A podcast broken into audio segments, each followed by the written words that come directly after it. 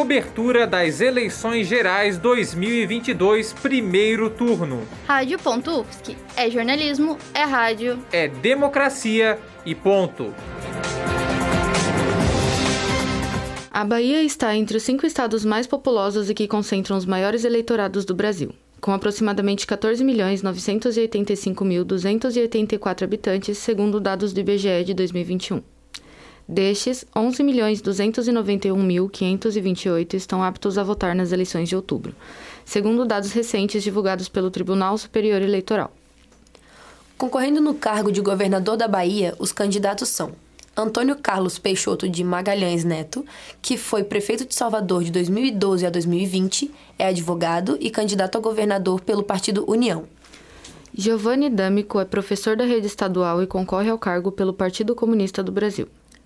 Jerônimo Rodrigues Souza é filiado do Partido dos Trabalhadores, professor universitário e concorrente ao título de governador. João Inácio Ribeiro Roma Neto é ex-deputado federal da Bahia e candidato a governador pelo Partido Liberal.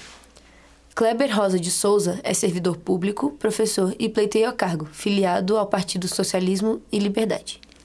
Marcelo Milê Oliveira é o motorista e se candidata a governador representando o Partido da Causa Operária. Já para o cargo de senador, Carlos Felipe Vasques de Souza Leão é deputado federal em exercício e candidato ao Senado pelo Partido Progressista. Cícero Ribeiro de Araújo é filiado do Partido da Causa Operária e concorre a senador. Sua candidatura está indeferida, mas tem recurso aguardando julgamento por instância superior. Raíssa Oliveira Azevedo de Melo Soares é médica e concorrente a senadora pelo Partido Liberal. Marcelo Siqueira Barreto é administrador e candidato a senador pelo Partido da Mobilização Nacional. Otto Roberto Mendonça de Alencar é ex-deputado estadual, vice-governador da Bahia e se candidata ao Senado filiado ao Partido Social Democrático. Tamara Azevedo Cardoso é gestora pública e candidata a senadora representando o Partido Socialismo e Liberdade.